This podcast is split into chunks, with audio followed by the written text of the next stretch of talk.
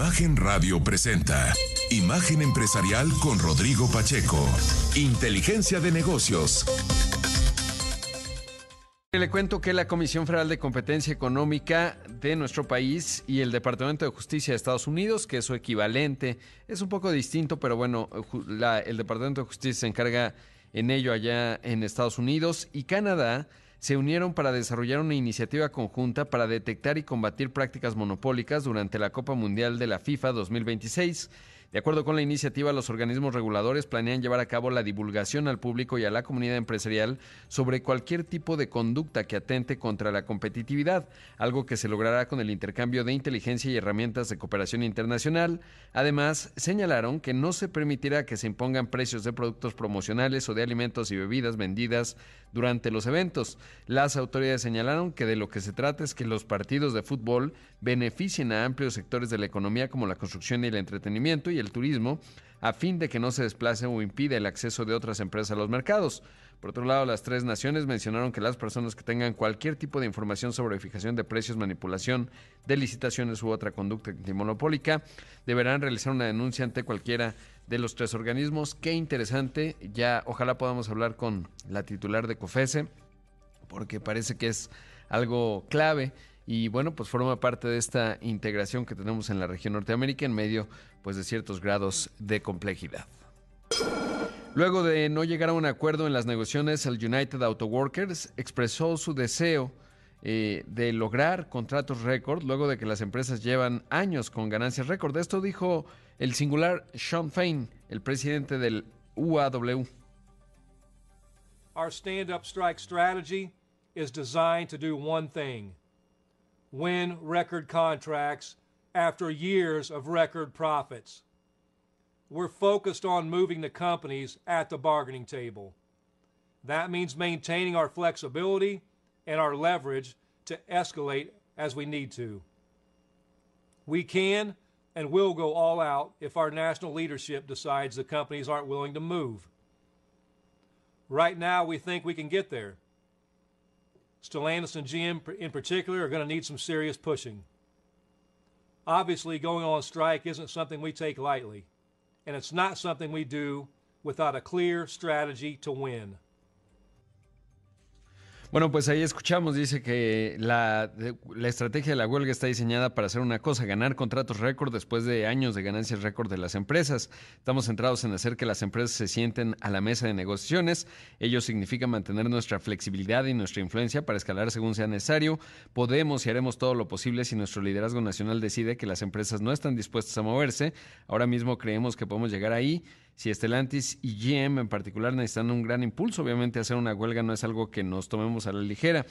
Y eh, pues también mencionó que van a ir a la huelga en varias instalaciones. Esto fue lo que dijo.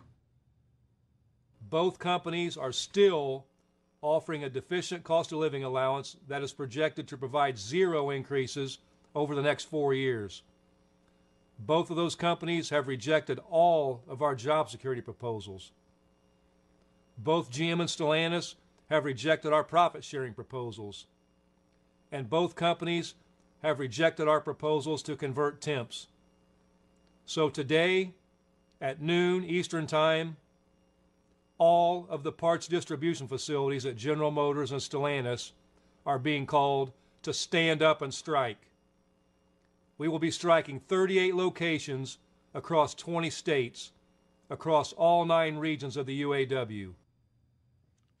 Bueno, pues ahí habla justamente de que siguen ofreciendo un apoyo por costo de vida bajo, del cual se espera que no aumente en los próximos cuatro años. Dice, ambas empresas han rechazado todas nuestras propuestas de seguridad laboral, tanto GM como Estelantis han rechazado nuestras propuestas de participación y por lo tanto van a realizar esta huelga en 38 ubicaciones. Se refiere a los centros de distribución de GM y, General Motors, de General Motors, perdón, y Estelantis en 20 estados en las nueve regiones del eh, sindicato. Sobre Ford mencionó que no se aumentan los paros en sus instalaciones porque consideran que han tenido avances de negociación, así que interesante eh, cómo se va desarrollando todo este asunto. Por supuesto, ya hablaremos con el presidente de la mm, Industria Nacional de Autopartes para ver cuál es pues la visión desde México particularmente. Ellos el viernes ya emitían un comunicado, pero ya lo estaremos hablando.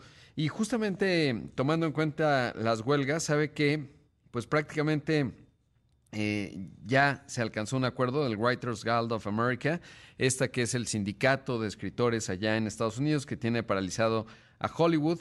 Ya habrían eh, llegado a un acuerdo con los estudios, particularmente con Netflix y Disney. Eh, hay varios componentes. Bueno, no se sabe exactamente qué es lo que acordaron. lo cierto es que pues estaríamos hablando de 11 mil escritores y teóricamente le estarían dando eh, más regalías, digamos, por los shows que se establecen bajo las plataformas de contenido bajo demanda, es decir, justamente los Netflix, etcétera, que eso era uno de los asuntos. Pero además, algo interesante, el uso de la inteligencia artificial, eh, eh, de acuerdo a lo que se sabe, bueno, pues en el nuevo contrato se aborda la preocupación que hay con respecto a, a, la inteligencia artificial, que no les quite crédito a los escritores, etcétera, y con esto están terminando una huelga de 146 días, relevante por lo que implica obviamente la industria cinematográfica ya en los Estados Unidos y por supuesto de contenidos en general, porque ya ve que lo cinematográfico ahora con los formatos de contenido bajo demanda, pues se hacen series muy largas, etcétera. Entonces, bueno, pues ese es un aspecto fundamental y em, la huelga que se tiene de los actores desde el 14 de julio, bueno, pues probablemente eh, eh, se estarían eh, llegando a algún acuerdo. Son 150 mil actores y ahí lo que se ha buscado es que les den el 2% de los ingresos de los contenidos bajo demanda y bueno, pues ahí va a ser muy difícil que se llegue a un acuerdo, pero pues esto ya es un avance significativo. Hablando de inteligencia artificial, bien interesante que Amazon va a invertir, esto de acuerdo a Bloomberg, va a invertir 4 mil millones de dólares en una empresa que se llama Anthropic. Con ello estarían pues eh, realizando un fuerte esfuerzo para convertirse en uno de los jugadores clave en la inteligencia artificial generativa y ofrecer justamente pues un voto de confianza a esta compañía. En este contexto, Anthropic hizo una, todavía no está en México, por eso no me acuerdo ahorita el, el modelo de lenguaje natural, que ya está, me, han dicho que es extraordinario. El otro día estaba con una persona que sí lo tenía. Eh, en México no, no se ha podido, ¿no? Ahora que viaje, pues ojalá, pues no tengo un viaje a Estados Unidos, pero, pero me voy a inventar alguno eh, de fin de semana porque eh, vale la pena, parece, esta aplicación. Ay, ahora al ratito le digo el nombre, pero bueno, el hecho es que Amazon le está invirtiendo. Evidentemente seguimos en esta, en esta dinámica. Ah, se llama Cloud, el, este modelo de lenguaje natural. Y el hecho es que eh, pues estamos viendo cómo se siguen desdoblando las inversiones y los esfuerzos. Apenas la semana pasada, tanto Microsoft como Google eh, anunciaron el despliegue de la integración de estos modelos de lenguaje natural en todas sus suites de productos, que no es cosa menor. Y me parecería que en esta última parte del 2023 vamos a ver todavía un despliegue más intenso de esta tecnología que empezó a generar olas a partir de que OpenAI lanzara su chat GPT que por cierto, ya en los reportes pues se habla de que tiene una mm, más de 2 mil millones de usuarios mensuales, ¿no? De repente como que en el verano se había caído, otra vez se recuperó y va más allá de lo que tiene que ver con el regreso a clases. La verdad es que es una tecnología muy potente, pero bueno, pues todavía estamos en una etapa temprana, digamos, en este sentido. Obvio, eso genera enormes, enormes oportunidades de inversión. Vamos a hacer el primer corte. Esto es Imagen Empresarial. Eh, seguimos con más. Regresamos en un momento. No se olvide de seguir la cuenta de imagen, arroba imagen-mx. Volvemos. Vamos con más aquí en Imagen Empresarial cuando son las 6 de la mañana con 16 minutos y esta mañana está con nosotros Brian Rodríguez Ontiveros, analista bursátil en Monex. Brian, ¿cómo estás? Buenos días. Muy buenos días, Rodrigo. Un saludo cordial a ti y a todo tu auditorio. Oye, Brian, eh, pues la semana pasada vimos la decisión del Banco Central de la Reserva Federal de los Estados Unidos eh, decidió mantener sin cambio la tasa de referencia, pero hizo comentarios que generaron reacciones en los mercados. ¿Cómo lo interpretan y sobre todo eh, cómo puede influir todavía a lo largo de esta semana? Claro que sí, Rodrigo.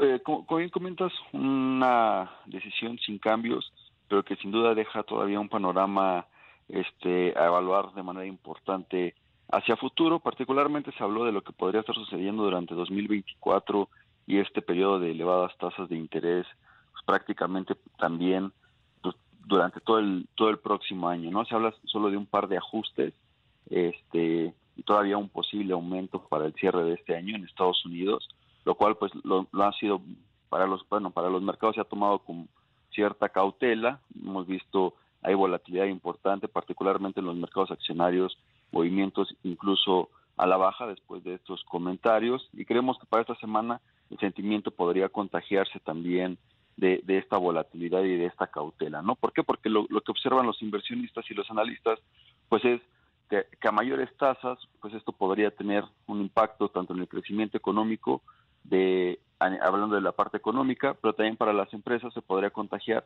un crecimiento un poco más modesto y al final del día, al tener un crecimiento más modesto para las empresas, pues observamos que esto impacta en la rentabilidad de estas y al final, bueno, para los inversionistas esto no resulta tan atractivo, ¿no? Entonces, creemos que la noticia, o al menos la decisión, perdón, y los comentarios posteriores, pues han generado este entorno de cautela. Claro.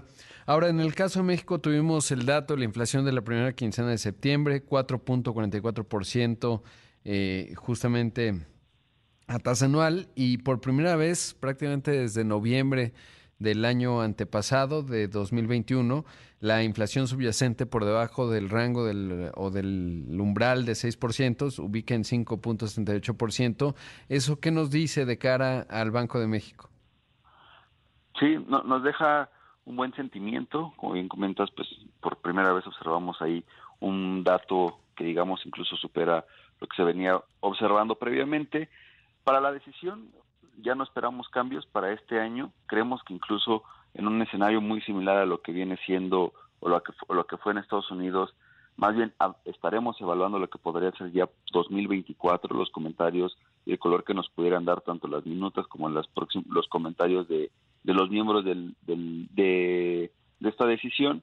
Este, digo, nosotros no esperamos ya cambios para este año, pero creo que lo, lo, importante van a ser de nueva cuenta en un escenario muy similar a la Reserva Federal, lo que pudieran estar aportando en cuanto a la visión 2024. Creemos también, desde nuestra perspectiva, que quizá podríamos observar algunos recortes, particularmente a partir del mes de, febrero, lo cual pues quizá esperamos que pudiera también estar estimulando por el otro lado el crecimiento económico de nuestro país, que también, como adicional al dato de inflación que comentas, pues también ha venido mostrando este cierto ciertas mejores en algunos segmentos, aunque bueno, el último dato del IGAI también mostraba ya un desaceleramiento económico hacia el cierre de, este año. Claro, pues ya veremos la decisión del jueves a la una de la tarde, como siempre se, se da el anuncio y como bien mencionas, pues no, no se anticipan cambios. ¿Hay algún otro elemento que observes que, que vaya a mover a los mercados? Evidentemente, hoy hay noticias desde China en términos de pues la debacle que continúa en el sector inmobiliario, que no es un asunto menor pero que no hay una conexión directa necesariamente a los mercados, aunque sí obviamente una influencia sobre el precio de las materias primas, ¿no? Eh, es decir, cuando China se empieza a acelerar, normalmente los commodities empiezan a bajar, aunque desde la semana pasada veíamos el precio del petróleo pues subiendo y ahí tiene que ver también con las maniobras de la OPEP y obviamente Arabia Saudita dentro de la misma. Sí, sí, el, el petróleo sin duda ha sido uno de los que mayor impacto ha tenido, hemos observado ya niveles por arriba de los 90 dólares de nueva cuenta en esta cotización, particularmente hablando del petróleo WTI. Eh, para esta semana observamos que comienza ligeramente cotizando por debajo de esos 90 dólares, pero que siguen siendo bastante elevados este, respecto a lo que veníamos observando en el año, aunque en el año comparable todavía observamos cierta mejora o cierto aliviamiento en, en el precio, digamos que a la baja. Adicional al tema de los mercados asiáticos, yo diría que otro tema que habrá que estar atentos es la huelga en Estados Unidos del sector automotriz. Recientemente el viernes se anunciaba que pudiera estarse extendiendo hacia otras plantas, mm, se habla aproximadamente de unas 38, particularmente el tema de, de las de, perdón, de las empresas General Motors y Stellantis, este, las cuales no se han acercado mucho a un posible acuerdo, mientras que por otro lado, por bueno, se ha, se ha estado platicando que trae mejor, mejores este, propuestas para, para solventar esta huelga. Pues ahí está, Brian. Muchas gracias, como siempre. Muchas gracias, Rodrigo, y un saludo a todo el auditorio. Ahí escuchamos a Brian Rodríguez Sontiveros, analista bursátil de Monex. Rodrigo Pacheco, Inteligencia de Negocios.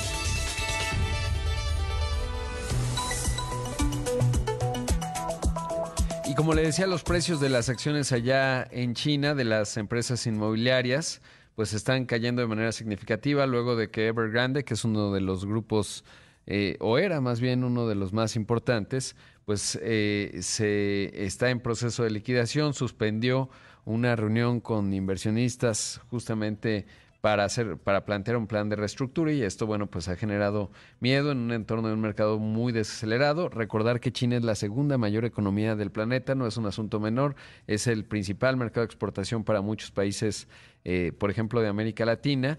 No es el caso de México aunque sí es el principal socio comercial de nuestro país el segundo socio comercial disculpe usted de nuestro país sobre todo importamos un montón. Por eso es que el viernes eh, en la reunión que tuvo Jamie White el, eh, número dos del USTR, pues eh, hacía el planteamiento, bueno, la semana pasada más bien, en términos de decirle justamente a lo, al, al, subsecretario Encinas que, eh, bueno, pues había eh, cierta preocupación con respecto a justamente lo que eh, se tiene que ver con la transparencia o la trazabilidad de la importación de aluminio y de acero.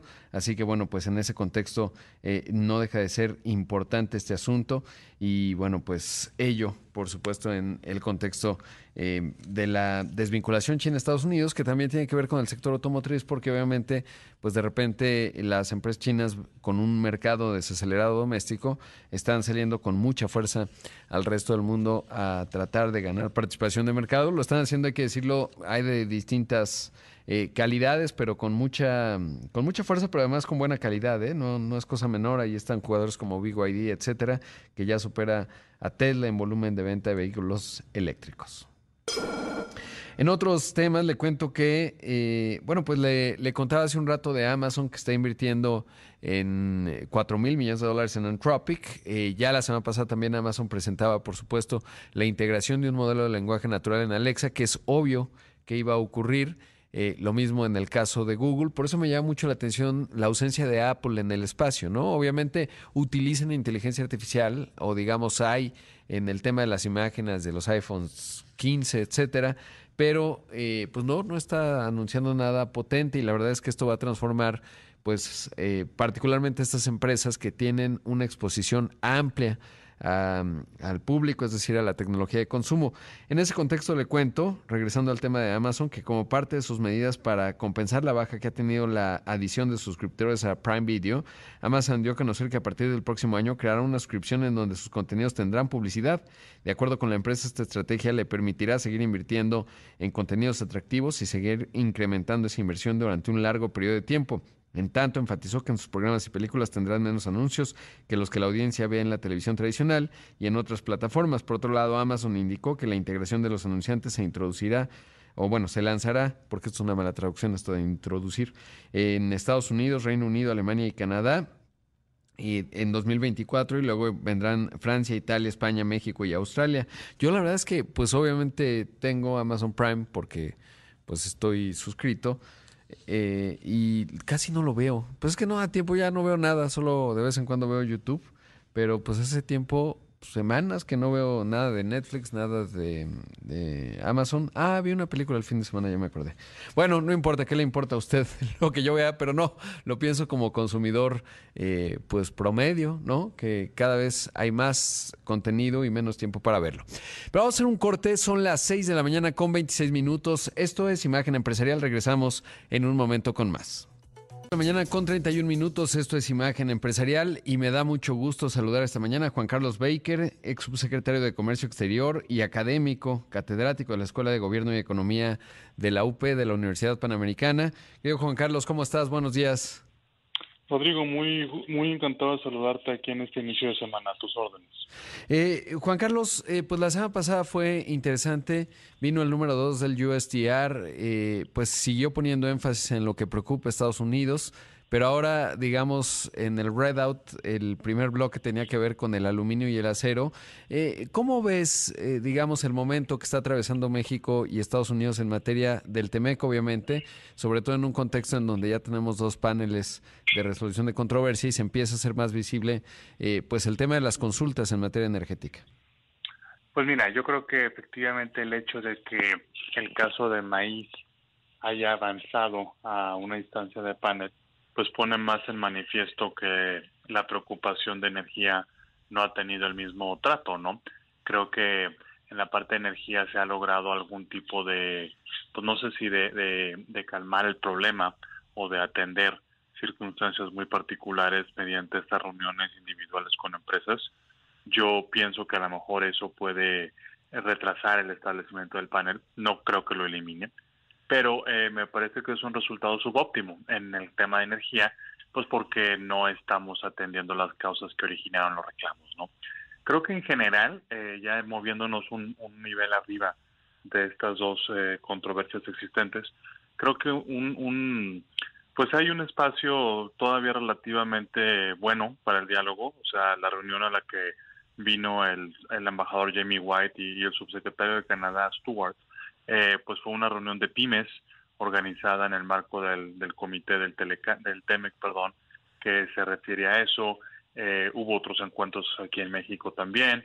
Entonces, vaya, este, hay diálogo, hay eh, de alguna manera pues estos contactos que no no terminan, no no se terminan, pero todo eso creo que si no atiende los problemas de fondo eh, que existen en América del Norte, en la energía y, maíz lo acabamos de mencionar, pero hay muchos otros temas que, que también se han complicado, creo, de manera innecesaria. Y así lo menciona el USTR, ¿no? Temas de aluminio, temas de acero, cuestiones de dispositivos médicos, eh, por ahí también hay preocupaciones en materia de propiedad intelectual, en fin, varias. Y, y estamos pasando por, por un momento, insisto, en donde el diálogo continúa, pero pues no parece que esté rindiendo muchos frutos, al menos en lo que se refiere a las preocupaciones que ya están en el tablero, Rodrigo. Claro, y mi interpretación, digamos, eh, viendo sobre todo unas declaraciones que hizo el embajador Ken Salazar, que suele no pronunciarse demasiado ni enfáticamente, pensé que iba a ir matizando, pero no, no fue así, que le hacía Bloomberg en términos de que se, se hacía pues patente la necesidad en materia de energía de establecer un panel de resolución de controversias y lo interpretaba como quizás empieza a subir la temperatura eh, electoral allá en los Estados Unidos, sobre todo viendo pues cómo eh, se ha movido, por ejemplo, el presidente Biden vinculado a la huelga de, de las, del UAW, del United Auto Workers.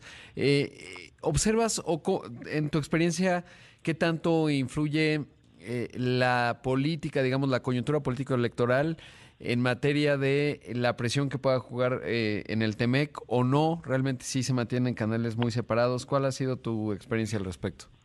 No, este tipo de cosas tienen un gran contenido político, sin duda. Eh, en el caso de maíz, por ejemplo, yo creo que ese es uno de los motivos que, que significó que ese caso rápidamente escalara a un panel los que están detrás en Estados Unidos de esta industria, pues son también eh, personas o actores que respaldan a políticos muy influyentes de, de, estados como Iowa, Nebraska, Ohio, etcétera, ¿no? Creo que también aquí la parte política, eh, eh, bueno, debería decir que sí, efectivamente creo que hay una influencia natural en eso, pero también corre a los dos sentidos, o sea, me parece que en Estados Unidos son muy conscientes de que aquí en México también vamos a entrar ya en un tema electoral eh, en unos cuantos meses que la situación está pues profundamente dividida eh, que hay mucha mucha conversación acerca de lo polarizado que está nuestro país. Y pues desde luego en un en un elemento en ese escenario el que se produzcan elementos que puedan encender esa chispa o que puedan empujar a, a otras decisiones más radicales pues no le conviene absolutamente a nadie no entonces sí sí juega un papel me parece que aquí la, la parte clave tal vez es qué tan maduros podamos ser los o puedan ser los actores que, que manejan estas decisiones, pues para saber qué tornillos sí apretar, que, que manden el mensaje que, que el interés institucional debe estar por encima de todas las cosas, pero pues que no se nos pase de las vueltas de la tuerca y se generen otros problemas que no estábamos pensando. Claro, y es que eh, además en México es interesante porque esa es mi intuición, es que no, o sea, por ejemplo, si México, eh, vamos a pensar, pospusiera el decreto y dijera, bueno, pues después del fallo, como resultado del, de, pues de todo el proceso, eh, vamos a posponer ad infinitum el, el, decreto con respecto a los transgénicos. Creo que no habría, digamos, eh, audiencias político-electorales, es decir, grupos de interés como sí los hay en Estados Unidos, ahora lo mencionabas, Iowa, etcétera, en ese tema en específico, que pudieran verse afectados. Es decir, la parte mexicana en algunas de las posturas pueden ser más ideológicas, pero no identifico que haya un resorte electoral que presione a México en un sentido o en otro. Más bien es la pura ideología, pero esa es mi opinión. Yo, yo la compartiría, Rodrigo. Yo me parece que muchas de las decisiones que se han tomado, este, no, no les pongo adjetivos, pero muchas de las decisiones que han tomado, pues sí tienen un componente ideológico eh, fuerte. Y, pues vaya, hay, hay muchas declaraciones que, que lo hacen este patente. Ahora otra vez, nada más para ser completamente justos, pues este no es una actitud ni es tampoco exclusivo de México. Tú mencionabas ahorita eh, cómo el presidente Biden en Estados Unidos pues ha manifestado el apoyo o, al menos no no ha intervenido eh, en ningún sentido contrario respecto a la huelga que el sindicato tiene contra las automotrices, ¿no? Que, que ese es un tema en donde pues también hay eh, una carga ideológica importante. Muchas de las cosas que piden en los sindicatos, el, el sindicato UAW, pues vaya, si, si no, no conocemos las discusiones internas, obvio, ¿no? Pero si le hacemos caso a lo que se ha reportado, pues bueno, están pidiendo incrementos muy sustantivos, este, tanto en salarios como en beneficios, eh, que se acercan al 40%, leí ahí en alguna parte. Pues bueno, a ver, también aquí este, entiendo que hay muchos intereses, pero pues debe de prevalecer la racionalidad, esperaría yo, no sé. Sí, claro. Oye, por cierto, escribiste una espléndida columna la semana pasada, ya la tuiteé si la quiere buscar el público que nos escucha, pero en ella dices, eh, pues, pues, adviertes, digamos, esta parte, ¿no? Podemos o no estar de acuerdo con el tratado en su conjunto, pero eh, es indispensable que cumplamos de otra forma, bueno, pues se vulnera, digamos, el espíritu de todo y me parece que es una gran reflexión la que planteas en función de lo que viene, ¿no? Las resoluciones de estos mecanismos de resolución de controversias y que no nos quedará otra más que acatar. Sí, eh, justamente, gracias por leer para empezar eh, y por la difusión. Esa fue una columna que, que hicimos con en, unos proyectos que colaboró en un, en un observatorio económico que se llama México, ¿cómo vamos? Que también los invito a que lo, lo, lo revisen. Eh, pero sí, mi, mi punto de fondo, y creo que aplica casi para todo, es que eh, parecería que estamos eh, aplicando de manera selectiva el acuerdo comercial, que nos gusta tener el acceso libre al mercado estadounidense y canadiense, nos gusta que vengan sus inversiones, pero cuando hay algún compromiso que va en contra de algún objetivo político o de alguna parte ideológica, pues entonces ahí ya no nos gustó tanto, pues francamente eso es lo que no se lo que no se vale, lo que creo que es mucho más perverso en el largo plazo porque el, el tratado pues es un conjunto de reglas y la certeza que ofrece es que si no se cumplen las reglas debe haber una consecuencia. Y si nosotros mismos estamos poniendo eso en tela de juicio pues entonces lo que está lo que está en juego es la confianza en las industrias en las inversiones y en el país y eso es bien difícil de recuperarlo una vez que se pierda. Sin duda. Juan Carlos te mando un gran abrazo. Muchas gracias por la entrevista Encantado, saludos y muy buena semana. Gracias, ya escuchamos a Juan Carlos Baker, ex subsecretario de Comercio Exterior. A las 6 de la mañana con 45 minutos, esto es Imagen Empresarial y esta mañana está con nosotros Francisco González, el presidente de la Industria Nacional de Autopartes. Francisco, ¿cómo estás? Buenos días. Muy buenos días, Rodrigo. Mucho gusto estar contigo y con tu auditorio. Qué gusto saludarte de nuevo. Y bueno, la semana pasada veíamos eh, que reiteraron el comunicado luego de esta ampliación a los centros de distribución de reflexiones de General Motors y Stellantis, que aumenta, digamos, la huelga del UAW. Y ustedes decían, bueno, pues esto eh, mantiene este impacto de 76 millones de dólares sobre, sobre, las, sobre la industria que tú encabezas. Eh, a la semana que evidentemente en el volumen de lo que México exporta en materia de autopartes pues realmente es eh, muy poquito, pero ¿cómo se ve y sobre todo que nos cuentes cuál es la vinculación México-Estados Unidos en cuanto a las cadenas de suministro y por lo tanto el posible impacto de las huelgas del UAW? Con mucho gusto. Mira, hemos tenido dos eventos en el pasado que precisamente nos permitieron conocer esta cadena de suministro de México en el mundo, recordando que somos el cuarto proveedor del mundo en autopartes un lugar que recientemente obtuvimos después de ganarle a Alemania. El primer impacto, recordarás, fue el de COVID. Vimos el impacto de todas las plantas mexicanas en algunos estados de la República de México, que precisamente no operaron y el impacto que tuvieron hacia otros lados. Esta vinculación nos queda muy, muy clara, no nada más es con Detroit, obviamente viene con todas las plantas y ahora con las nuevas de electromovilidad también estamos muy vinculados. Somos el proveedor que, que llega con el 40% de todo lo que compra Estados Unidos en el exterior de autopartes. Entonces también tenemos ahí un fuerte impacto. El otro evento que tuvimos de las cadenas y que lo vimos claramente, no generado este, en el continente, sino fuera de, fue la parte de los microchips, la logística. Toda esta parte de los semiconductores trajo un retraso y una problemática en entregas de automóviles que observamos en el mercado. Este, quien quería comprar un auto tenía tiempos de entrega de un año. Entonces, las cadenas van muy vinculadas, por eso la preocupación de estar monitoreando la huelga, porque a final de cuentas el automóvil que se está produciendo en Estados Unidos trae muchas partes de México, como del mundo también, pero México es el principal proveedor. Eh, ¿Qué tanto observas, Francisco, que esto, eh, digamos, en el mediano plazo, porque es evidente que la, no, no es rápido necesariamente, pero haga todavía más atractivo a México desde la óptica de estructura de costos? Porque evidentemente eh, yo siempre he pensado que no, no nos distinguimos ya necesariamente por, por los bajos salarios, más bien ya tenemos un grado de sofisticación bien importante, pero claramente la estructura de costos es muy diferente, ¿no? Cuando allá están planteando un salario anual de 300 mil dólares, pues no tiene punto de comparación con México. Así es. Aparte de esta, eh, como bien decías, de la parte de costos, pues en general México es mucho más eficiente en la forma de operar.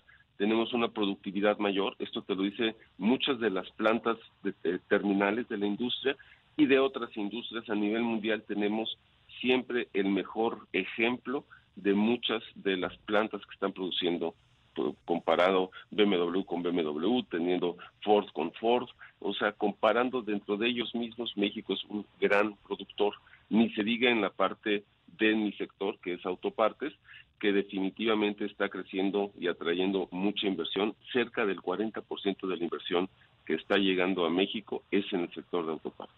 Claro. Eh, ahora, regresando al tema de la, de la huelga, eh, ¿cuáles son los escenarios y sobre todo eh, qué, cómo se están preparando ustedes en un escenario en donde esto eh, pues se vaya, vaya empeorando, digamos, y se vaya extendiendo? Bien, hemos tenido pláticas con la Secretaría de Economía, está evaluando posibles programas de apoyo. Eh, la Secretaría de Economía está muy consciente de lo que está ocurriendo, pero ya directo a cada uno de los productores de la industria de autopartes, pues por suerte es una industria bollante y el impacto en este momento ha sido solo, entre comillas, solo en tres plantas. Obviamente un impacto mayor traería problemáticas de otro tipo, pero sería estar especulando. Eh, en este momento estamos eh, pensando, dado el resultado del arreglo que tuvo las armadoras en Canadá, otras condiciones, no las de Estados Unidos, muy distintas, pero ya llegaron a un acuerdo. Esto también, a final de cuentas, debilita la posición de un sindicato que está pujando por algo más. Y este sindicato pues tendrá pláticas esta semana con Trump y con Biden, con los republicanos y demócratas. Entonces, más que la parte, digamos, laboral, se está brincando a la política y yo creo que es un escenario que pues esto liberará presiones de alguna forma, pondrá otras por supuesto, pero el escenario que, que algunos especialistas están viendo es hasta cinco semanas de mantener una presión continua mientras vayan llegando este, opciones. Stellantis ya presentó una primera este, oferta, entonces cuando empiezan a llegar ya las ofertas también ya tiene que haber algún punto de encuentro. Claro, qué interesante lo que mencionas porque hay que decir esto que, dices, ¿no? Va a estar Biden ahí en, en las protestas en Michigan, me parece, y Trump también estaré yendo esta semana. Evidentemente, el horizonte político electoral de noviembre del próximo año es fundamental para entender este asunto. Eh, del 100% de las, de las autopartes que exporta México, ¿qué porcentaje se va al mercado de Estados Unidos? Cerca del 89% de las exportaciones se van a Estados Unidos. Qué interesante. Y ya por último, Francisco, eh, ¿cómo se está transformando en la parte de la electromovilidad? Eh, ¿qué, ¿Qué implica en términos de hasta donde entiendo son bastante menos autopartes, pero más sofisticadas. Eh, ¿Cómo está México en ese frente?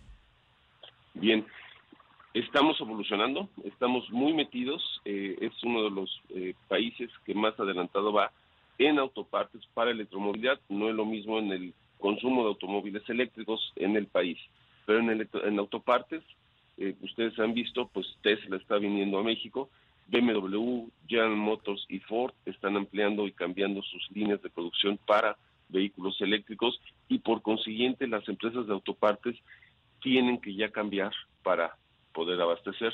Pero un cambio en la industria significa que desde hace dos años ya ha estado trabajando la empresa productora de autopartes para que pueda salir un vehículo dos años después. Esta cadena significa que ya llevamos una conversión muy intensa, con grandes costos de capital, con grandes inversiones y que pues va a permitir que haya un boom y a pesar de como bien dices, son partes más complejas en menor número, también hay que recordar que hay muchas más marcas de vehículos eléctricos. Entonces eso también hay que cambiar la forma de producir, porque ya habrá producciones, líneas de producción más cortas para marcas que a lo mejor en México todavía no dicen mucho como Lucid o Rivian, pero que en Estados Unidos están siendo un éxito. Claro, eso es bien importante y sobre todo lo que comentas, hay otras partes que tienen que seguir ocurriendo, ¿no? Los frenos, sistemas de frenado, etcétera, pero pues las cajas de cambio ya no. Y en ese contexto, y ahora sí por último, eh, ¿cómo se ve la competencia desde China? Porque sí que están desembarcando con fuerza los vehículos de ese país, pero bueno, pues también eso quiere decir un ecosistema muy potente en la parte de autopartes. Ahí, ¿cómo, cómo está viendo desde México? Es una parte eh, transicional en el sentido de que hoy en día cuando importas un vehículo eléctrico de donde sea del mundo, obviamente el hub más importante de producción de vehículos eléctricos es China, pues están llegando de cualquier parte del mundo sin el arancel, obviamente no lo había ya para europeos o estadounidenses, pero para China está llegando con, con, el cero en lugar del 25 que les tocaría. Entonces, de esa forma está ya entrando más fácil el vehículo eléctrico, no nada más de marcas chinas, sino de producción china, hay que aclarar, eso es importante y es una, un momento en el que se está dando, digamos, en la parte eléctrica un impulso especial para que también se, se pueda eh, compensar eh, la parte de electrolinerías y demás. Entonces es una transición que por el momento está llegando a una oleada que no es muy grande, es más o menos 40 mil vehículos que están entrando contra un millón doscientos mil que se están vendiendo en México, pero que pues permite precisamente hacer un cambio de electromovilidad y que haya más electrolineras en México. Claro, eso. Más consumo. Sin duda sería deseable. Eh, te agradezco mucho, Francisco, y como siempre seguimos muy pendientes del tema. Gracias. Con mucho gusto, Rodrigo, mucho gusto con tu auditorio. muy bien. Muchas gracias. Ahí escuchamos a Francisco N. González, el presidente de la Industria Nacional de Autopartes. Rodrigo Pacheco, Inteligencia de Negocios.